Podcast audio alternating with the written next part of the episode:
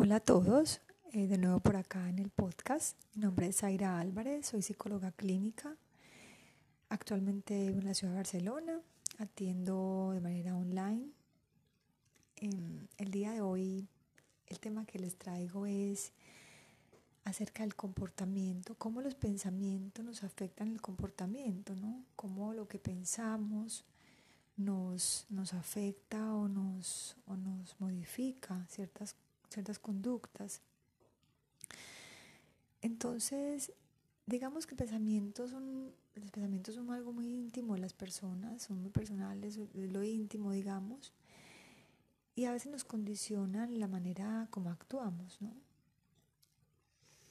Nos condicionan, a veces mucha gente dice, pero es que yo pienso eso, pero no a mí no me afecta, ¿cierto? Y a la hora de ponerse afuera con un otro, relacionarse con otra persona, si se da cuenta que, que efectivamente el pensamiento le afectó, ¿cierto? Porque pensó algo antes, porque tenía una etiqueta antes, porque estaba predispuesto a una cosa. Y esa manera como se enfrentó a esa persona, porque ya venía pensando unas cosas anteriores, como se, como se enfrentó a esa persona, le afectó, ¿cierto? Venía aburrido, ya venía predispuesto, ya venía animado, ya venía lo que fuera, pero ya estaba predispuesto ya venía con un pensamiento acerca de, ¿cierto? Todos, todos los seres humanos pensamos todo el día, tenemos muchos pensamientos, demasiados, y muchos de ellos son pues circulares, son negativos acerca de sí mismos, acerca de otros, acerca del mundo. A todo le ponemos, digamos, una etiqueta o le ponemos una, un significado a todo le damos una, un valor, eso hace parte de, digamos, del ser humano, ¿no? Pero hay unos asuntos que tenemos que revisar, es cuando se vuelven distorsiones cognitivas, ¿no? Cuando ya este asunto de ese pensamiento, cuando se vuelve negativo, cuando la emoción está de manera excesiva ahí, en en ese eh, acompañando ese pensamiento, ya hay que mirar qué es lo que pasa, porque me está afectando realmente a la hora de ponerme en relación con otros, ¿no?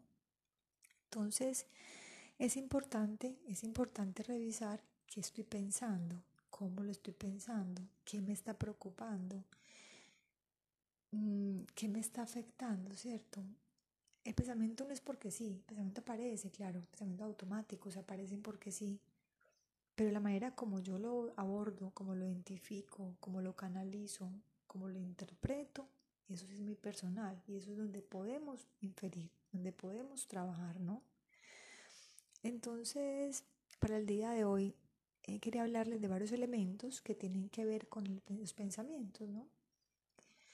Y de hecho, cómo este pensamiento pues nos afecta la conducta. Entonces hablamos de distorsiones cognitivas, hablamos de creencias irracionales, hablamos de pensamientos automáticos, de esquemas y hablamos de, de creencias intermedias. Son varios aspectos del pensamiento, cómo el pensamiento se empieza a formar, cómo se va organizando para poder interpretar la realidad, ¿cierto? Entonces, Digamos que a nivel de decisiones cognitivas, pues tenemos, tenemos varias, voy a, voy a enumerarlas y voy a explicárselas. Por ejemplo, el filtro mental, ¿cierto? Una, una cognitiva. El filtro mental es este cuando filtramos mm, lo negativo, ¿cierto? Filtramos lo negativo de una, de una situación. Entonces, la persona, por ejemplo, cuando está deprimida, tiende a filtrar lo negativo, ¿cierto? Dos personas ven la lluvia, el que está deprimido ve la lluvia de una manera, el que está enamorado la ve de otra. El que le gusta el frío va a, a, exponerse frente al frío de una manera distinta al que no le gusta el frío, ¿cierto? Efectivamente está ahí puesto su pensamiento, está puesto su creencia ahí respecto a eso. Entonces el filtro mental tiene mucho que ver es con ese filtrado negativo que hacemos de las cosas, ¿cierto? La persona, por ejemplo, ansiosa tiende a filtrar eh, el peligro, ¿cierto? ¿Qué es lo que le provoca el peligro? Eso por ahí me da miedo, no voy a hacer eso, eso me da, genera susto, o, o qué le puede generar como miedo, y entonces digamos que eso siempre va a filtrar lo que esté más en peligro, lo que le puede producir peligro. Y las personas, por ejemplo, coléricas o muy neuróticas, tienden a filtrarlo, pues las injusticias, ¿no? A veces han dado cuenta cuando la gente es muy, muy colérica o, se mantiene como con mucha, como con mucha rabia o muy prevenidos y entonces son mirando a ver como dónde está como el detalle, digamos, negativo, con quién hay que pelear o, todo les molesta, es porque claro, están filtrando ese asunto negativo. Es como están atentos y su actitud, su pensamiento, su estilo de vida o, su momento de vida que llevan en, un momento tal, pues está indicando que están, están filtrando solamente lo negativo. Entonces, claro, pero ¿por qué me pasa a mí esto? Claro, porque usted está filtrando únicamente un aspecto.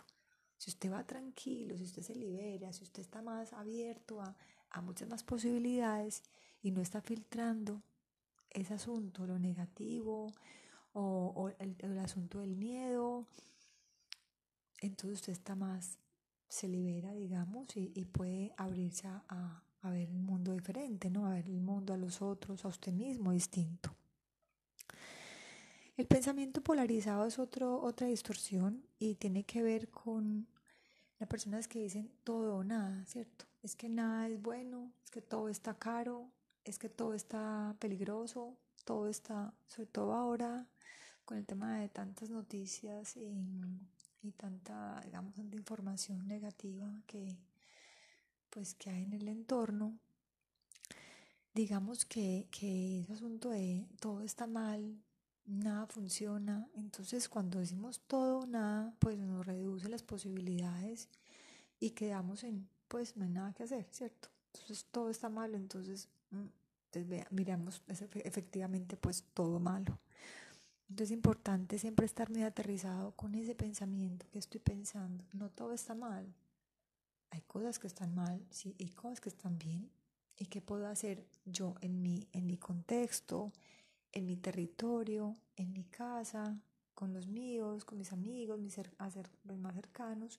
¿Qué puedo hacer yo para una mejor relación, para yo centrarme y pensar distinto, ¿no? Recordemos que estamos hablando del pensamiento qué estoy pensando yo y a partir de, cómo, de lo que pienso yo es cómo me va a comportar respecto a otros. La magnificación es otro asunto, otra distorsión. Tiene que ver cuando algo nos pasa, digamos negativo, o una situación nos pasa o nos pasa algo particular y lo magnificamos. Es que viste que no sé qué, es que sí viste que no me llamó, es que sí viste que... Entonces le damos totalmente toda la importancia a un aspecto y, y, tapamos lo otro. Lo otro no, no fue importante. Entonces, únicamente estamos viendo como, como magnificando ese suceso, ¿no? E, eso, eso que pasó, pequeño, mm, grande, importante o no, pero lo estamos magnificando.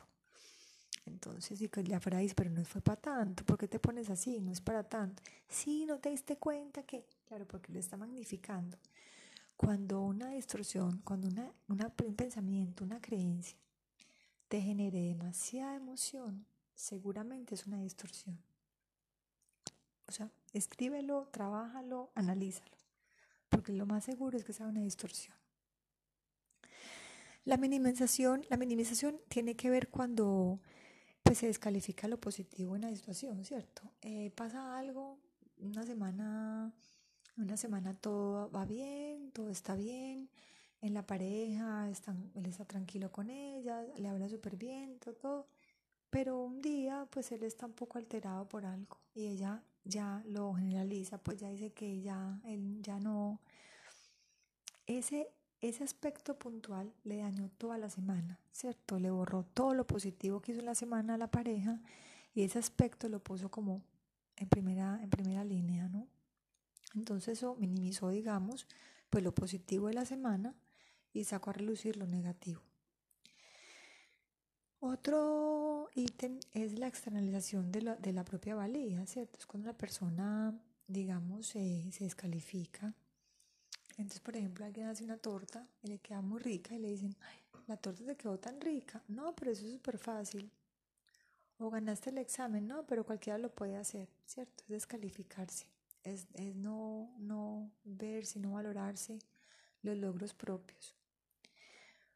Otro aspecto es la inferencia arbitraria. La inferencia arbitraria tiene dos estilos, tiene dos maneras. Una es la lectura de pensamiento y la otra es el error del adivino. Entonces la lectura del pensamiento quiere decir la persona, ah, pues mm, yo sé que está pensando aquel, yo sé, yo, aquel me miró así, es porque tal, tal, tal, ¿cierto? Hacemos suposiciones. Eh, si no invitaban a tomar café es porque empezamos a armar pues toda una, una película de, de, de todo, ¿no? Eso se llama lectura de pensamiento porque estamos adivinando realmente, no tenemos evidencias, de esto, de esto es, una creencia, ¿no? Una distorsión cognitiva. Y el error de adivino tiene que ver cuando una persona cree saber lo que va a pasar. No, yo para qué voy a una fiesta si va a pasar maluco. Yo sé que si yo voy para allá me va a pasar tal cosa. Yo sé que mm, alguien va a ir para tal parte y yo sé que va, a pasar algo así. O sea, es como si supieran, digamos, qué va a pasar, ¿no? Y, y es una creencia porque no hay evidencias. Entonces, no, no, no hay como un sustento, digamos, ahí real. Eh, también tenemos la abstracción selectiva, es cuando una persona, pues por un detalle determinado, eh, determina que la situación es negativa, ¿cierto? Pasó algo puntual y digamos que ya esa, eso puntual que pasó determina toda la situación general. Generalizar demasiado, excesivamente, entonces como que decimos Em, una persona tuvo un problema con un hombre, ¿cierto? Una mujer tuvo problemas con, un hombre, pues, a nivel amoroso. Y ella cree que todos son iguales, los hombres todos son iguales, o las mujeres todas son iguales, entonces generalizamos todo, ¿cierto? Es que todo el mundo es igual, es que la gente es súper, mm, la gente es mentirosa, todos somos, eh, bueno, todo el tiempo, todo lo que, lo que, lo que solemos decir que que analizamos todo el tiempo. Entonces también pensar en eso, en que en no poner en siempre, nunca, todo, sino que algunas personas a veces, ¿cierto? Esta persona en particular pasó eso conmigo, pero no es que todos los hombres sean iguales porque no es cierto, es una creencia, es una distorsión cognitiva. Los deberías también son distorsiones. Yo debería hacer esto, yo debería tener esto, yo debería haber podido con esto, yo debería poder, poder mm, con tal cosa.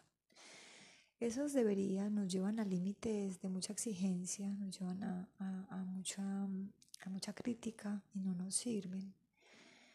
Más bien yo le recomendaría usar el debería por el quiero, ¿cierto? Entonces yo debería adelgazar, yo quiero adelgazar yo debería mm, ser más organizada, yo quiero ser más organizada, porque está puesto el deseo. Eres tú el que domina esto, no es una cosa como el debería, como impuesta, ¿no? como, como una, así, una cosa de fuerza, sino que tú ya estás en, la postura de yo quiero cambiar, yo quiero, al yo quiero, pues yo puedo, más fácil se, se lleva a cabo la, la acción.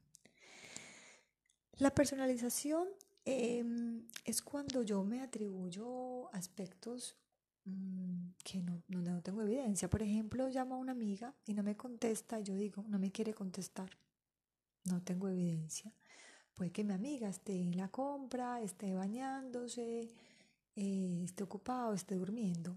No porque no me conteste, es porque no me quiere contestar, ¿cierto? Entonces, a veces, pues nos hacemos, personalizamos todo, personalizamos... Eh, hacemos una personalización de las cosas cuando no hay realmente una evidencia de ser así. Cuando esto pasa es una creencia. Eh, entonces tratar de, de, aterrizar eso, de ponerlo mucho más pues en, lo real, ¿cierto? un pensamiento mucho más racional, ¿cierto? No es que, que porque algo pasó entonces tiene que ser que, que tenga que estar, que tenga que ver conmigo o por culpa mía o, o que yo esté, digamos, involucrado en esto, ¿no? Otro aspecto es el razonamiento emocional, es decir, me fue mal en una exposición, entonces yo pienso, soy un fracasado. Como me siento mal, me siento fracasado, me siento que no fui, no estuve a la altura, entonces ya razono desde la emoción, ¿no? Entonces ya digo, no, ya soy un fracasado. No, no eres un fracasado. En esa ocasión te fue mal y ya eso es todo, pero no, no rotularse, pues digamos, y no, y no, y no poner la emoción como que ya es, ya te define, ¿no? Bueno, ahora hablaremos, hablaremos de las creencias irracionales. La creencia irracional eh, fue un concepto de Albert Ellis, un psicólogo. Él habla de varias creencias racionales muy interesantes que, pues, en la cotidianidad, digamos que, que son como comunes, ¿no? Pero que son creencias. Por ejemplo, la necesidad de ser aprobados y aceptados por todos, ¿no? O por la gran mayoría de las personas. Es una necesidad y es una necesidad de aprobación, y, pero es una creencia porque es imposible que todos nos quieran, es imposible que todos nos aprueben y que todos nos, pues nos, nos amen y nos acepten, ¿cierto? Cada ser humano es muy distinto, entonces el tener la necesidad apremiante de tener que ser aceptada por la gente, pues me va a frustrar porque no va a ser cierto. Voy a llegar a un espacio, a un contexto y no me van a querer, no me van a aceptar y entonces me voy a sentir muy mal porque tengo una creencia previa de que debo ser aceptada pues por toda la gente que conozco. Otra idea racional es querer ser perfectos, ¿no? Como a una solución, o sea, que todos los problemas tienen soluciones perfectas. No, cada ser humano soluciona su problema como mejor pueda, como aprendió, como, como mejor le vaya, ¿no? Pero pensar que todos los problemas tienen una solución perfecta y que tiene que ser así porque así es, pues una creencia irracional. Mm, otro aspecto, otra creencia mm, es pensar que, el sufrimiento humano pues está regido por, factores externos y que no puedo controlarlo. Hay factores externos obviamente que, que no podemos controlar pero sí podemos controlar la manera como nos sentimos frente a eso que pasa afuera. Eso sí lo podemos controlar. Sí podemos manejar cómo me quiero sentir con esto que pasó. Entonces puede que el, el, contexto no lo pueda controlar, pero la manera de sentir, sí. manera de pensar frente a eso, sí. O sea que es una idea racional pensar que el sufrimiento humano se origina por causas externas y que no puedo controlarlo. Otra idea racional es que es más fácil afrontar, más fácil evitar que afrontar los problemas, ¿cierto? Es una creencia y el ser humano tiende a evitar, ¿cierto? Tendemos a evitar porque tenemos la creencia que afrontar los problemas o afrontar las dificultades pues es, es más difícil. Pero mm, simplemente es una creencia porque afrontando los problemas, afrontando lo que hay que afrontar, pues es una manera, es una, es una manera de, crecer, de evolucionar, de, de, madurar, ¿cierto? No es evitando, es afrontando. Bueno, hay otra idea racional, creencia racional, es que mm, tu historia determina tu manera decisiva y, y pues decisiva tu comportamiento actual. Yo creo que la historia tiene unos componentes importantes que nos, nos permiten conocernos y dar respuestas de por qué nos comportamos como nos comportamos, pero no tomar que la historia que tuvimos ya nos determina y que ya no podemos cambiar. Si esto fuera así, pues los psicólogos no trabajábamos porque entonces no pensamos que la gente pudiera cambiar. Todos tenemos una historia pero también tenemos una capacidad de cambiar esa historia, de ver las cosas distintas, de ver una de ver una, actualidad, ver una, una, pues un presente de una manera muy distinta, ¿cierto? Entonces, simplemente no porque tuvimos una historia, entonces ya eso nos quedó marcado y ya no podemos cambiar.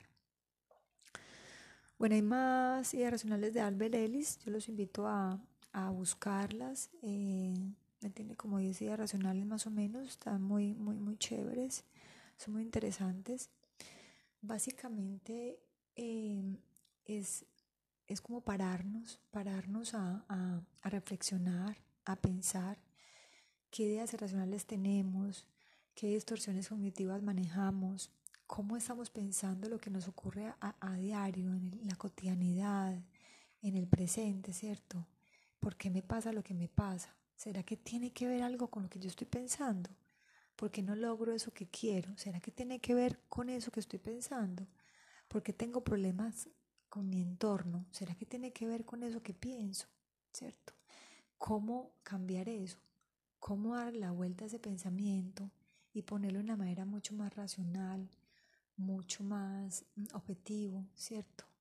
Es, es como, es como, es, es una, una invitación, digamos, a, a mejorar nuestros pensamientos, a cambiar un poco la manera como nos percibimos, percibimos el mundo y a la gente en general. Hay otro aspecto que también son elementos también de la manera de pensar y tienen que ver con los esquemas, eh, con los pensamientos mm, automáticos y con las creencias intermedias. Entonces, pensamientos automáticos son estos pensamientos negativos Pueden ser en imágenes, en ideas, pueden ser creencias, expectativas, atribuciones, interpretaciones. Es todo esto que nos modula la conducta a través de las emociones, ¿cierto? Todo el tiempo estamos con pensamientos automáticos de todo. Nos recoge alguien, ay, ¿será que si estoy bonita? ¿Será que si no sé qué? ¿Será que si me llama alguien? ¿Será que todo el tiempo tenemos pensamientos automáticos de todo, de todo, del mundo, de sí mismo, del entorno, del futuro, de, ¿cierto? Eso, eso es una cosa que, sale ahí, que, emerge pues sin control. Lo importante sí es ir identificando cuáles son mis pensamientos automáticos, qué es lo que yo pienso durante el día. A mis pacientes les digo, consíganse en un cuaderno y escriban, todo cuando están con mucha ansiedad o están un poco deprimidos, yo les recomiendo escribir, escribir qué piensan durante el día qué pensamientos tengo yo, ¿cierto? Eso nos ayuda un poco a identificar, pues bueno, qué ideas tengo, qué ideas irracionales tengo, qué miedos tengo, ¿cierto? ¿Qué me estoy diciendo? Es importante verlo desde ahí. Mm, los esquemas son unos patrones de comportamientos como los sesgos, los prejuicios, los tipos de personalidad, cada persona tenemos, tenemos esquemas, ¿no? Es como que la información la guardamos en una cajita y la, y la organizamos ahí, ¿no? Y todos tenemos unos esquemas de, de cognitivos, pues. Y las creencias intermedias tienen que ver con... Las creencias intermedias tienen que ver con también con las reglas, ¿no? Con las reglas que tenemos. Yo tengo que caerle bien a la gente, debo portarme bien con los demás, los demás tienen que ser amables conmigo. Son unas reglas, unas reglas que me determinan cómo debo pensar, cómo debo sentir y cómo debo actuar. Y todos tenemos reglas para todos, para todo. Creo que el ser humano, eh, pues digamos que nos acostumbramos, hace parte de, del pensamiento humano, de la conducta humana y como estar como regidos por unas reglas, por unas suposiciones, por unos deberías, por unos ciertos, como una manera como inherente al ser humano. Lo que pienso es que es importante siempre estar ah, reflexionando acerca de eso, ¿cierto? ¿Qué reglas tengo yo que no me sirven, ¿cierto? Que me ponen tensa, que en vez de hacerme, dejarme crecer y ayudarme a hacer, eh, ayudarme a hacer, yo estoy antes como, como eh, sin lograr lo que quiero, porque tengo unas reglas súper estrictas, tengo unas reglas utópicas, tengo unas reglas que no me sirven, ¿cierto? ¿Qué etiquetas tengo yo? ¿Qué etiquetas me pongo? Eh, a veces la gente se, se autocastiga, se dice palabras feas cuando se equivoca, o, o, o etiqueta las orientaciones, el momento, etiqueta, etiqueta todo, pues digamos. Entonces es importante y mi invitación de este podcast es a que pensemos, pensemos en, en cómo estamos pensando, en qué creencias tenemos, mm, qué, qué pensamientos nos están, nos están llevando a unos comportamientos, ¿cierto? Cuando tú tienes un comportamiento repetitivo que no te gusta, piensa qué creencia hay detrás de eso. qué estás creyendo, ¿cierto? ¿Cuál es tu creencia? ¿Qué estás, qué estás pensando respecto a eso?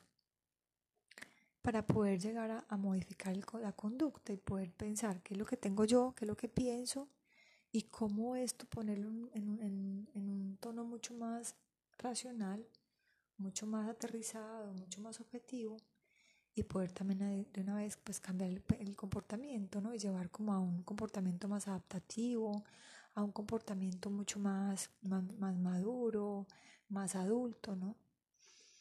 Yo creo que, bueno, este podcast era una invitación para reflexionar acerca de, de eso, de esa manera de comportarnos, porque es el actuar cuando vemos que, pues, que las cosas no están como quisiéramos, ¿no? Porque el pensar, pues la gente piensa, pero a veces no se, no se nota, pues digamos, ¿no? a veces no, cada uno guarda pensamientos y los, los tiene guardados, pues como algo íntimo, pero cuando los sacan el actuar es cuando mm, hay que reflexionar qué pasa con ese pensamiento, porque te está llevando a una actuación que te hace sufrir, ¿cierto? De malestar. Muchos pensamientos nos llevan a ansiedades, a depresiones, a trastornos de personalidad, a miedos, a celos, a, sentirnos inferiores, a sentirnos superiores, a querer hacer daño al otro, a querer competir con el otro, a querer em, pasarnos de, de, listos, a lo que sea, ¿cierto? Entonces es como pensar eso, es qué pensamiento estoy teniendo porque esas conductas que estoy teniendo pues no están siendo como tan adecuadas, ¿no? O tan, o tan adaptativas, digamos. Entonces, bueno, mi invitación era, era esta, mm, que nos pensemos. Eh, espero que les sirva, que les guste. Hasta el próximo viernes y feliz noche a todos.